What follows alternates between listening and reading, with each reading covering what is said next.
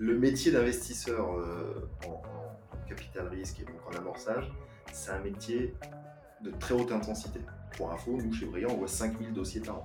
Le critère très important, c'est notre assessment, notre analyse des qualités de l'équipe fondatrice. Je pense qu'ils vont être résilients, est-ce qu'ils pensent qu'ils ont euh, les capacités à exécuter le business? C'est très souvent la vision, est-ce qu'il y a une vision claire qui est, qui est présente dans cette équipe et une stratégie claire pour accéder à cette vision? Bienvenue sur Private Market Square, le rendez-vous de l'investissement sur les marchés privés et le capital investissement. Je suis Yann Charer, cofondateur d'Airfund. Que vous soyez débutant ou expert, gérant de fonds, conseiller en investissement ou investisseur, découvrez les coulisses de l'investissement sur les marchés privés, les stratégies des meilleurs gérants, leurs spécialités, leurs axes de différenciation. Découvrez comment le capital investissement, l'immobilier ou l'infrastructure permettent de dynamiser vos portefeuilles d'investissement en y apportant de la diversification et de la performance. Alors, si vous pensez que ce podcast est fait pour vous, abonnez-vous. Bon épisode à tous.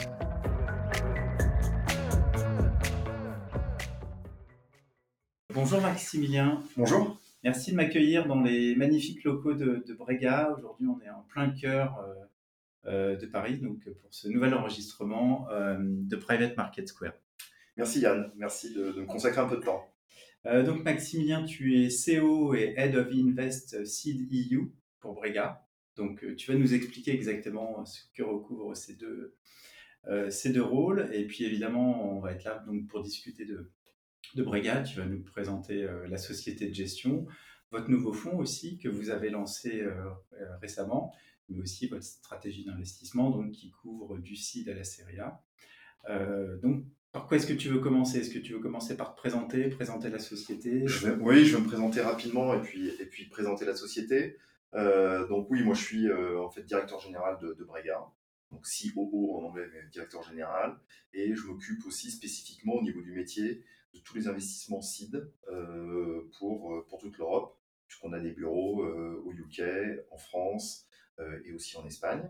on a fait aussi quelques deals en Allemagne, mais j'y reviendrai. Donc voilà, donc c'est pourquoi je dis ça? Parce que on a deux fonds actifs aujourd'hui. On fait du précide et du site dans le cadre d'un fonds de seed. Et on fait aussi euh, des séries A, séries A+, avec un fonds qu'on appelle chez nous Venture. Voilà. Donc ça, c'est pour mes, fonctions euh, et mes attributions chez Brega. Et, euh, pour donner un peu, parler un petit peu de Brega et, du parcours. Sinon, moi, je suis un des trois cofondateurs de Brega. on a cofondé le fonds avec François et Ben il y a maintenant 9 ans. On avait fait un premier closing de notre premier fonds en 2015 sur un fonds qui faisait 50 millions pour faire du précide et du CID. Et ensuite, euh, tous les deux ans, on a levé des fonds. Un premier fonds de venture euh, qui est fait donc plutôt Série A, Série A+, en, en 2017, euh, un nouveau fonds de CID en 2019, un nouveau fonds de venture en 2021-2022, début 2022. Et donc cette année, on, on va chercher un nouveau millésime, une nouvelle levée de fonds d'un nouveau fonds de CID, qu'on va appeler CID 3. D'accord. Donc là, c'est votre troisième génération de, de fonds de CID. C'est ça. Donc vous commencez à avoir pas mal de recul et, et, et, pas mal d'expérience. Et aujourd'hui, j'imagine aussi que l'équipe a bien grandi par rapport au début. Vous êtes combien euh, chez Brega Alors aujourd'hui, on est 35. Euh, et donc, pour parler plus précisément de Brega aujourd'hui et de la société, euh, la société de gestion, 35 personnes, euh, dont on a une spécificité, parce qu'il y a deux piliers forts de notre ADN. C'est on, on a une équipe opérationnelle qu'on appelle chez nous la scaling team. Aujourd'hui, c'est 9 personnes sur ces 35 et qui aident notre portefeuille sur beaucoup de sujets euh, différents, mais notamment sur les sujets de gouvernance, d'organisation humaine, de mise en place des bons processus en fonction du stage de maturité euh, de nos startups, sur des sujets de communication, marketing, marque employeur, growth. On a des spécialistes à chaque, euh, pour chacun de ces sujets et donc on, déploie beaucoup d'efforts opérationnels euh, aux côtés de nos entrepreneurs. C'est vraiment un effort de guerre qu'on prend chez nous. On ne facture rien, évidemment, à notre portefeuille. Et euh, c'est pour ça qu'on est 35 personnes. Euh, il y a 9 personnes dans cette équipe opérationnelle. Et puis un autre pilier important de notre ADN, c'est un ADN très entrepreneurial, puisqu'aujourd'hui, on est une quinzaine d'investisseurs chez Bria et chacun a un background d'entrepreneur. Et pour nous, on y est très très attaché pour, pour beaucoup de raisons qu'on pourra détailler, sur le mindset, sur la volonté, sur l'humilité, et aussi pour à optimiser l'accompagnement qu'on peut faire à notre portefeuille. Alors là, merci. Et là, tu viens de nous expliquer finalement deux, deux, deux spécificités du capital investissement, et c'est peut-être encore plus vrai en, en venture. Euh, donc, pour rappeler à nos auditeurs, hein, le capital investissement, notamment par rapport à des, et stratégies d'investissement sur les marchés cotés, il y a une grande différence, c'est que quand un fonds investit, en général, il n'est pas uniquement investisseur passif. C'est-à-dire qu'effectivement, il peut apporter des expertises opérationnelles pour aider les sociétés à, grandir et à passer un cap. Et dans la plupart des cas, avoir la quasi-totalité des cas, les investisseurs investissent eux-mêmes aussi. Donc il y a vraiment un alignement d'intérêts entre les, les, les, partenaires de la société de gestion et les investisseurs, les LP, qui investissent à leur, à leur côté. Donc on, le rappelle parce que c'est vrai que c'est important. On est vraiment, d'une part, évidemment, vous investissez dans des sociétés qui sont de non cotées. Oui. Là, en plus, vraiment très early stage. il y a vraiment ces deux caractéristiques Exactement. Du, du capital investissement. Alors justement, là, sur, sur, le fond, donc là, c'est un fonds de, de précis seed. Est-ce que tu peux nous rappeler ce que, ce que veulent dire ces acronymes, justement? Oui, oui, alors c'est vrai que c'est des, des, acronymes qui, nous viennent tout droit des US et qu'on utilise, nous, dans notre jargon quotidien. Euh, précide, ça veut dire, ta précide site, c'est vraiment la catégorie d'amorçage. Donc on est dans le private equity, dans le private equity, il y a le venture, donc qui veut dire je finance des boîtes qui sont non rentables et qui sont promis euh, qui font de la très forte croissance. En tout cas, c'est le, principe. Et puis tout en bas de la chaîne, euh, enfin tout au début de la chaîne, pardon, on a l'amorçage, quand vraiment c'est le, début de, l'aventure et de la création de la startup. Et donc le précide, c'est le premier tour euh, d'investissement qu'on pourrait qualifier professionnel, euh, où euh, il n'y a pas encore de métrique business. On a, on a une première version du produit où on a quelques encablures d'avoir une première version du produit. Et puis le site, c'est quand on a déjà un, MVP, donc une première version du produit qui, est, qui, est, qui a été créé, qu'on a déjà quelques tests faits avec des clients, un tout petit peu de chiffre d'affaires, on sait un peu plus où on met les pieds en termes de business et en termes de go-to-market. Et donc voilà, donc c'est ces premiers, cette première brique euh, d'amorçage que nous, on finance à travers ce fonds de Précide Seed. C'est souvent des équipes qui sont très petites. Euh, parfois, c'est juste les cofondateurs, c'est trois personnes en Précide. Parfois, ils sont cinq, parce qu'il y a deux, personnes qui viennent d'arriver. C'est des équipes d'une dizaine de personnes, mais c'est vraiment des équipes très restreintes à ce, moment-là de la vie de, la startup. Alors justement, quand on, quand on investit, on comprend sur des sociétés plus matures qu'il y a des métriques business, de chiffre d'affaires, de chiffre d'affaires récurrent aussi, quand on parle de tech notamment, euh, éventuellement un peu plus tard euh, des bidas. Euh, là, justement, tu l'as dit, c'est des sociétés alors, qui ont été créées en général assez récemment, des petites équipes. Comment est-ce que vous faites finalement pour sélectionner ou retenir les, projets qui vous paraissent les plus intéressants?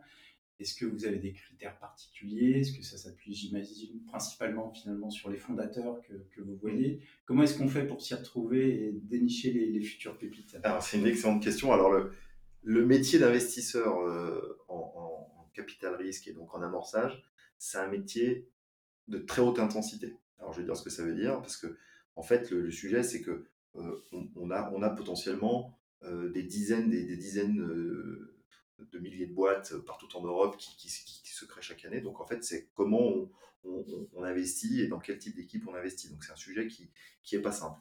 Euh, pour info, nous, chez Brillant, on voit 5000 dossiers par an qualifiés. On fait 1200 premiers meetings. Donc c'est pour donner le niveau d'intensité et de charge qu'on fait quand on est comme nous, avec un rayonnement euh, européen sur plusieurs géographies que j'ai 5000 dossiers, 1200 meetings. 1200 premiers meetings. Et euh, voilà, 1200 premiers meetings. In combien d'investissements? Euh, Moins de 10. Moins de 10. Voilà, donc 1200 premiers meetings, à peu près 300, 400 deuxième meetings. Et ensuite, on fait ce qu'on appelle des partners meetings. Et ensuite, c'est un peu le, jeu du funnel ou des poupées russes. Et ensuite, quand on avance dans le process, eh bien, on arrive en bas de funnel à 10, une dizaine d'investissements chaque année. Voilà, pour, pour une société de gestion comme la nôtre. Et donc, comment on qualifie ça? Alors, c'est du benchmark, puisque comme on, voit beaucoup d'équipes toute l'année, on a on a des comparables sur euh, ce qu'on estime être des qualités euh, euh, intrinsèques à l'équipe de fondateurs, donc de fondatrices. Donc le, critère très important, c'est notre assessment, notre analyse des qualités de l'équipe fondatrice. Voilà, donc ça c'est très important. Est-ce qu'on pense qu'ils vont être résilients? Est-ce qu'on pense qu'ils ont les capacités à exécuter le business? Parce que c'est pas juste de comprendre un marché, c'est mmh qu'on va pouvoir faire l'exécution d'un business. C'est très souvent la vision, parce qu'il y a une vision claire qui est, qui, qui, qui, est présente dans cette équipe et une stratégie claire pour accéder à cette vision? Il faut être à la fois visionnaire, il faut définir une stratégie pour de développement de la société, donc pour accéder à cette vision, se dire est-ce que euh, ensuite do it Est-ce qu'il y a le do it Est-ce qu'il y a, le, il y a le, la capacité à exécuter et une qualité de... Je dis souvent, une startup, quand on la lance, Yann, tu, sais ce que c'est, voilà, parce que tu es entrepreneur aussi toi-même, euh, c'est euh, savoir courir 100 mètres, euh, mais sur la durée d'un marathon. Donc, ça demande beaucoup de, de résilience et d'être dur au mal. Et, ça, c'est un critère très important pour nous. Et on a la chance, pourquoi je parlais de ce funnel de 5000 et 2200 premiers meetings, donc on a beaucoup de comparables. Donc plus on fait, on a une capacité de comparer, savoir si c'est une top décile startup, est-ce que c'est un 1% funder ou pas. Donc on, a un petit peu des grilles d'analyse comme ça. Et puis ensuite, les critères qui sont absolument fondamentaux pour nous, la taille de marché adressable, l'angle produit, le go-to-market, est-ce que c'est le bon time to market, est-ce qu'il y a des barrières à l'entrée technologiques, pas technologiques. Euh, on, se pose beaucoup de questions sur la chaîne de valeur. Ils proposent d'adresser quelque chose dans la chaîne de valeur sur un secteur. C'est quel est le positionnement, dans la chaîne de valeur? Est-ce que c'est innovant, pas innovant. Est-ce que c'est défendable, pas défendable. Euh, est-ce que l'angle nous paraît justement innovant? Et donc, euh, voilà, et souvent, est-ce que du coup, les clients vont être prêts à payer dans la durée pour un produit ou pour un service de ce type? Et, voilà, donc c'est tous ces sujets ensuite qui rentrent en compte, évidemment, la compétition, le marché international. Et ça, ça après, ça fait partie de nos analyses euh, qui viennent évidemment en complément de l'analyse qu'on peut faire sur l'équipe sur fondatrice. D'accord. Alors justement, aujourd'hui, vous investissez en, en, termes de segments, enfin de, plutôt de géographie, est-ce que c'est principalement Europe? Est-ce que vous regardez aussi les États-Unis? On sait qu'il y a beaucoup aussi d'innovation aux États-Unis. Ou est-ce que vous comptez entre guillemets du marché européen qui est quand même en pleine croissance aussi depuis euh, quelques années? C'est une très bonne question. Euh, on est très concentré, très focus sur l'Europe. Et quand je dis sur l'Europe, c'est principalement sur péninsule ibérique, France, UK et Allemagne. Voilà, parce que euh, ce qu'il faut comprendre, c'est que le, capital risque, notamment en amorçage, c'est un métier de proximité. Il faut être au cœur des écosystèmes entrepreneuriaux. C'est pas du tout, il y a des, dans le private equity, ou quand des, les boîtes sont beaucoup plus matures, on peut se permettre de rayonner d'un point en Europe, partout en Europe. Ici, c'est un métier de proximité si on veut avoir accès aux meilleurs deals, et parce que c'est, une course pour les détecter le plus tôt possible. Donc, il faut être, c'est un métier de très grande proximité. Euh, donc, euh, notre focus, il est vraiment européen. C'est pour ça qu'on a des bureaux à Londres, à Barcelone, à Paris. Euh, je l'espère dans quelques temps aussi, on aura en Allemagne. C'est dans les projets. Et, voilà, donc c'est vraiment notre enjeu là. Pour répondre à ta question sur les États-Unis, on a fait quelques deals aux États-Unis, mais c'est très opportuniste. C'est-à-dire, c'est quand on connaît l'équipe, le secteur, le métier, et quand on a eu une opportunité d'accéder à un deal, qu'on le fait. Mais c'est du coût humain, c'est pas une stratégie intensive, ce qu'on appelle chez nous de coverage. Le coverage, c'est vraiment de se dire sur notre métier, de voir euh, toutes les, les, startups qui comptent, elles sont nombreuses. Et donc, c'est un métier pour ça très intense, avec un mélange où on nous apporte des dossiers, mais aussi on met des routines en place, on a automatisé des processus pour aller détecter euh, les startups euh, et leur parler. Voilà. Et ça, on le fait sur l'Europe, mais pas sur les États-Unis. D'accord, merci. Alors, en termes de secteur d'activité, je crois que pour votre nouveau fonds, vous avez ciblé quatre secteurs principaux qui sont bah, le software, la fintech et la blockchain, la deep tech et euh, l'IA, euh, future work et climate. Donc ça doit même en faire cinq, ça. Euh, pourquoi ces cinq secteurs en particulier? Alors, alors c'est des secteurs qui sont un peu, qui sont assez vastes, hein, parce que quand on parle de, de, l'intelligence artificielle ou de la deep tech, ça peut englober en fait beaucoup d'autres secteurs. Ce qu'il faut comprendre là-dedans, c'est que nous, on a, on a, on a, on est un peu, et c'est très important, on est un peu obsédé par la diversification. C'est-à-dire, euh, euh, on n'avait jamais, euh, jamais voulu avoir une approche verticalisée. Et on, on s'occupe que d'un secteur et on regarde absolument tout dans ce secteur. Et donc, on essaye d'être assez large, assez agnostique sur un panel de secteurs pour apporter de la diversité dans notre portefeuille. Donc, c'est pour ça qu'on peut aller regarder des sujets logistiques, robotiques, software, de productivité ou d'autres pour le, en B2B pour l'entreprise, comme tu l'as dit, d'intelligence artificielle ou de climate, qui aussi peut mettre pas mal de choses dans le climate, ça peut être du software, ça peut être des, plutôt des clean tech euh, un, peu avec une composante hardware. Donc, les secteurs que tu as cités, c'est un, cadre global euh, assez large, mais pour lequel on pense qu'il y a beaucoup d'innovations qui seront euh, produites et réalisées dans les, dans les, dans les, dans les 4-5 ans qui viennent. Et donc oui, ça fait partie de, nos focus, même si encore une fois, ça reste quand même assez large. Alors justement, dans un des, il y a un des secteurs sur lesquels j'aimerais qu'on revienne, c'est celui de l'IA. Parce que finalement, il y a eu plusieurs phases hein, dans, euh, dans la mode de l'IA, et là, c'est revenu très très fort avec euh, ChatGPT, OpenAI. Comment est-ce que vous voyez ça, vous? Est-ce que vous aviez déjà identifié cette tendance? Vous aviez déjà identifié un certain nombre de, de startups hyper prometteuses? Est-ce que finalement, ChatGPT fait que maintenant il y a encore plus de startups qui se sont créées, il y a encore plus d'opportunités. Euh, Alors c'est comme disent les Anglais, ça c'est très snowball effect. Donc euh, donc euh, en effet, c'est ce qui a changé en fait, c'est c'est l'interface parce que les modèles les, les, modèles sous-jacents étaient déjà développés déjà depuis je ne vais pas dire bon nombre d'années, mais déjà depuis plusieurs années. Euh, donc euh, depuis 2017-2016, ça n'a pas tellement changé. C'est vraiment l'accès à l'interface, à l'UX, à l'interface utilisateur. Ce qui est très intéressant, c'est que oui, ça va apporter de l'innovation et une forme de disruption sur beaucoup de métiers, notamment, je vais en citer un, le service client. Là, on va peut-être vraiment pouvoir se dire, va commencer à automatiser des fonctions très répétitives en service client. Donc il fallait euh, voilà, bah, répondre à des clients sur des problématiques techniques ou commerciales. Donc oui, ça ouvre beaucoup de champs des possibles dans beaucoup de métiers ou de secteurs différents. Et, nous, on est, on, est euh, oui, on l'avait identifié, on est en train de, finaliser un deal justement euh, sur ce sujet. c'est voilà, on est en train de. Donc pour dire que oui, on a, on est, on est très concerné par ça et, on l'avait un petit peu anticipé en effet. Peut-être une autre thématique aussi qui, qui je trouvais intéressante, c'est celle du, du climat. Et donc, qu'est-ce que, qu'est-ce que vous voyez justement? Est-ce que c'est plutôt une approche, est-ce que vous avez plutôt une approche euh, climat avec euh, la tech qui peut aider? Ou est-ce que c'est justement plutôt de la low-tech, ce qu'on appelle de la low-tech? Qu'est-ce que vous voyez là-dessus qui, qui, peut être intéressant pour, pour les années à venir? Euh, Alors, c'est, c'est, très vaste le climat parce qu'il peut y avoir, exactement comme tu viens de dire, une approche un peu low-tech mais produit. Et puis, il peut y avoir des, des, sujets un peu plus climat, mais clean tech au sens où il peut y avoir des composantes hardware. Donc nous, on regarde un petit peu, un petit peu les deux, pour être honnête, euh, parce qu'on pense que sur, cette, sur ce, sur ce sujet-là, euh, des disruptions peuvent, peuvent apparaître d'un côté ou de l'autre.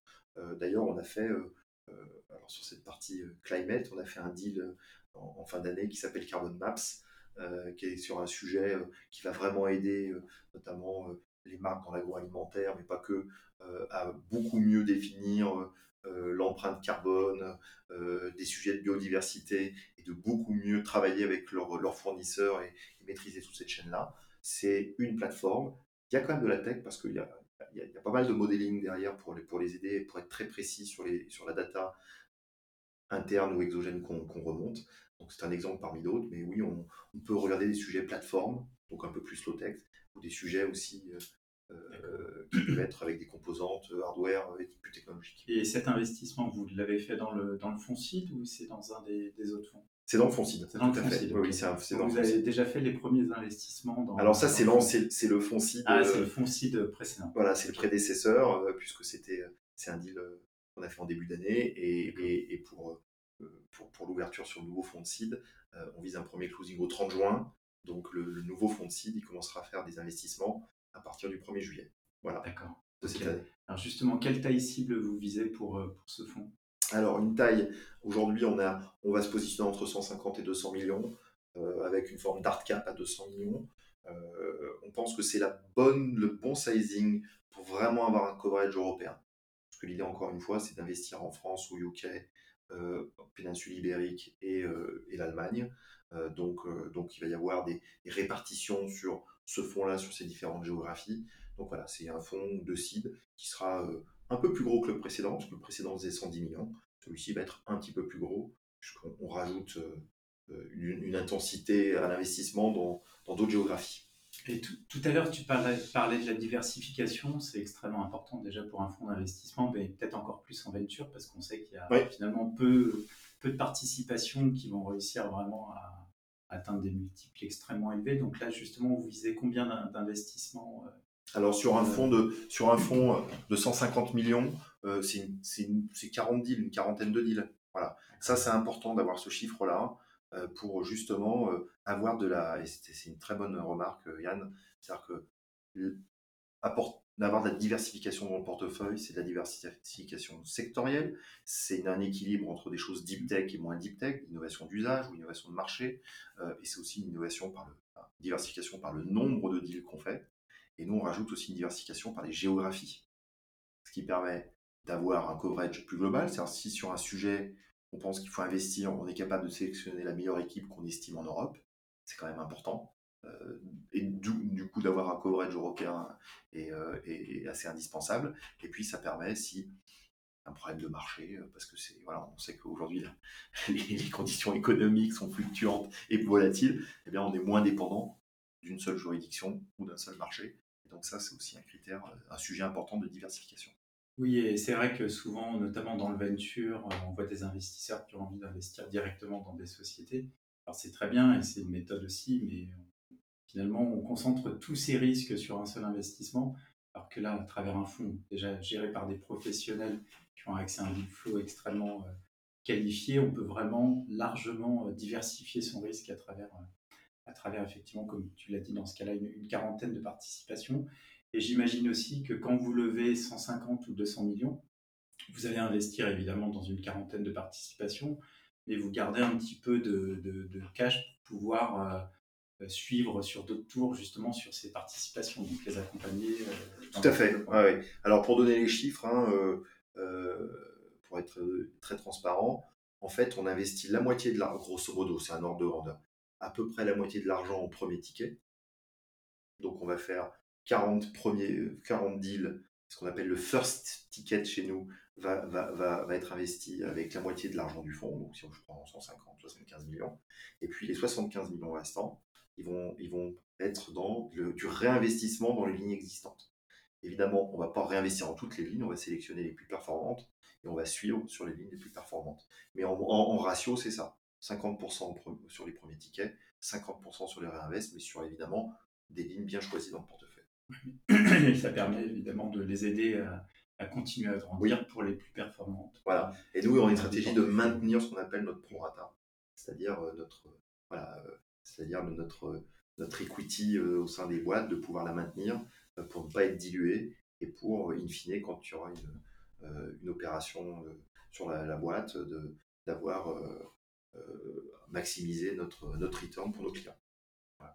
Alors, une, question d'actualité. Depuis à peu près 12 mois, on a eu une très forte hausse de l'inflation qui s'est additionnée avec une très forte hausse des taux d'intérêt, une baisse quand même assez conséquente des valorisations, notamment des techs euh, en Europe et aux États-Unis, côté et sur les, ce qu'on appelle le late stage. Qu'est-ce que ça change pour, euh, pour vous dans le cadre de ce nouveau fonds? Est-ce que déjà les valorisations, bah, les vois déjà en baisse, y compris sur du site Seria euh, voilà. Comment est-ce que vous naviguez avec ces nouvelles contraintes, cette nouvelle réalité? Mmh. Alors, en fait, sur le pré-seed seed, il n'y a pas de baisse de valorisation.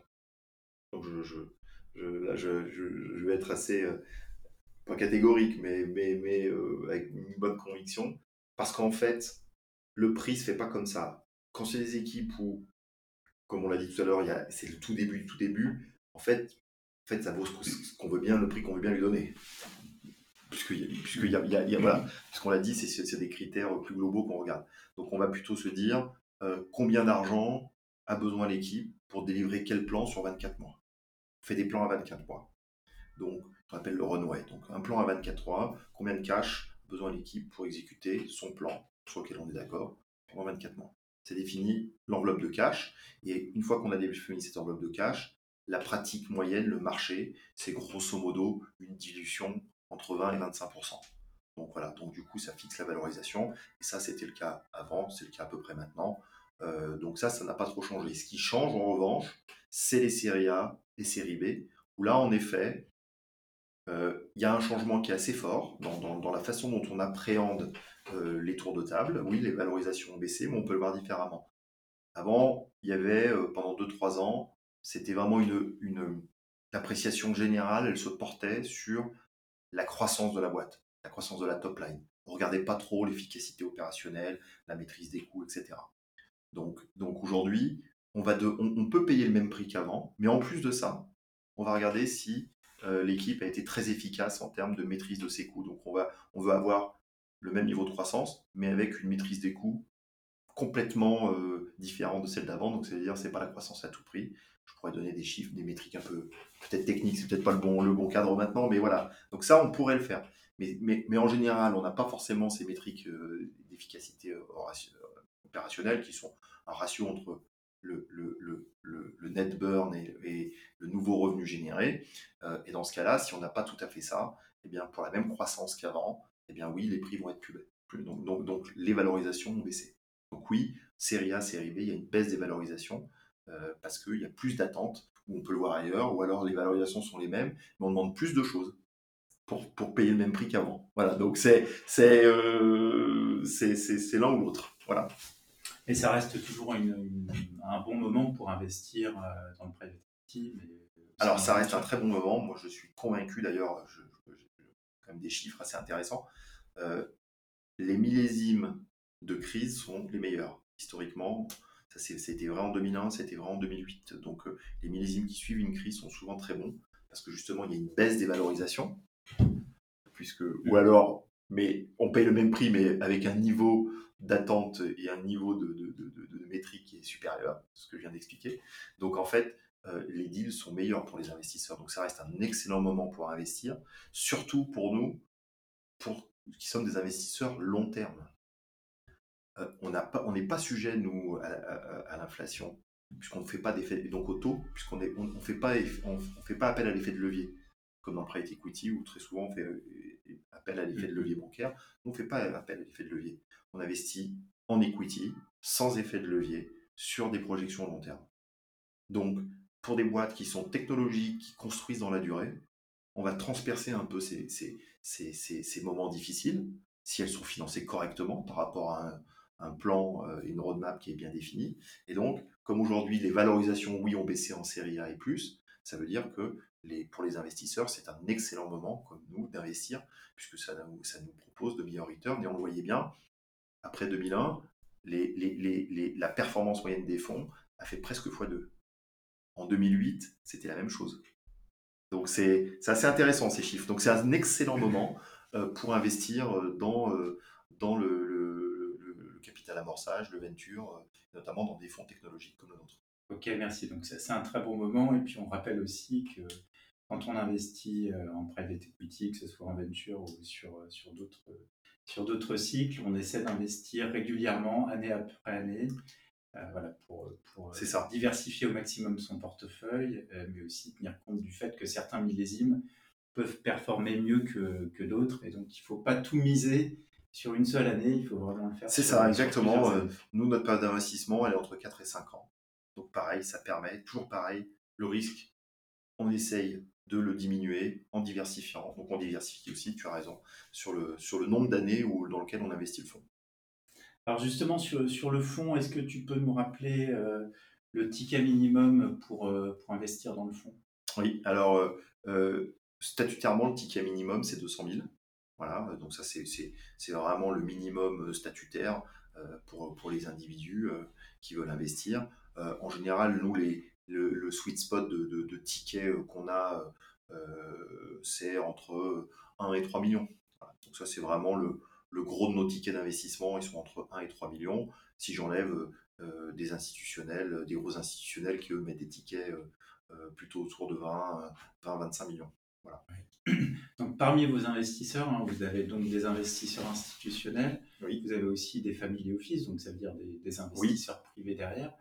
Euh, donc ça veut dire que c'est un fonds qui est tout à fait adapté aussi pour des investisseurs privés. J'imagine beaucoup d'anciens entrepreneurs aussi qui veulent, euh, qui veulent réinvestir. C'est ça. En fait, on a, on a euh, sur ce fonds de 150 millions, on va avoir au moins 50 millions d'investisseurs privés de high net worth. Donc des individus, soit personnes physiques avec leur holding, personnes morales, évidemment à travers des family office. C'est tout à fait adapté. Notamment, il y a des avantages fiscaux à la sortie, pas à l'entrée.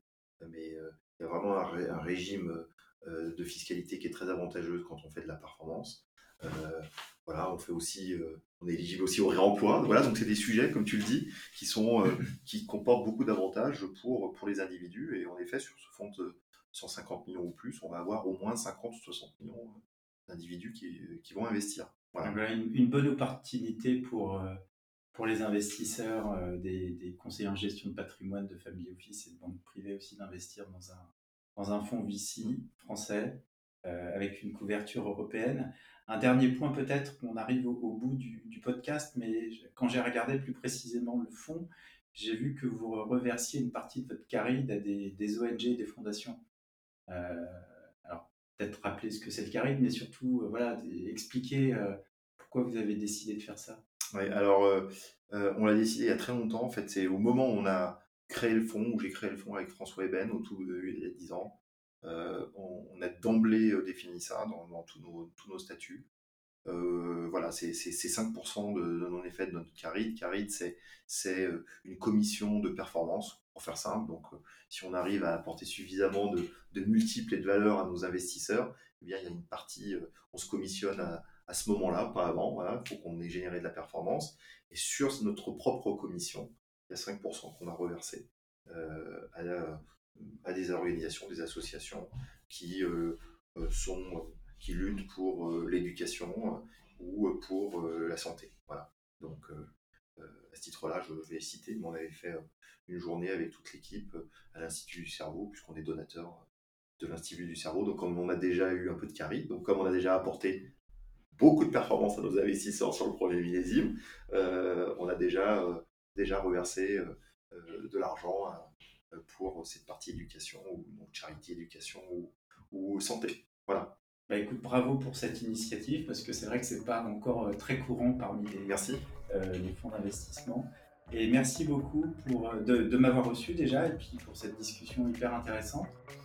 donc je rappelle à nos auditeurs, si vous voulez en savoir plus sur, sur Brega et sur son dernier fonds cible, vous pouvez vous connecter à airfund.io ou évidemment vous contacter directement Brega.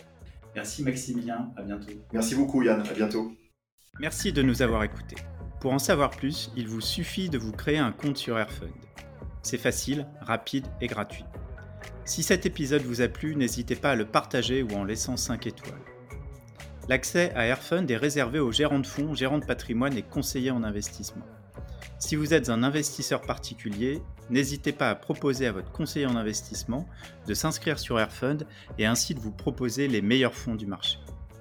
A très bientôt pour un nouvel épisode de Private Market Square. Nous vous rappelons que l'investissement dans des fonds alternatifs comporte des risques, notamment de perte en capital et de liquidité. Les fonds investis peuvent être bloqués pendant une période de 10 ans. L'investissement dans les fonds peut être réservé aux investisseurs professionnels ou avertis. Merci de vérifier votre éligibilité. Les performances passées ne préjugent pas des performances futures et aucune garantie n'est donnée que les objectifs soient atteints. Enfin, toutes les informations présentées sont des opinions et interprétations propres à Airfund. Il ne s'agit en aucun cas d'une recommandation ou de conseil en investissement.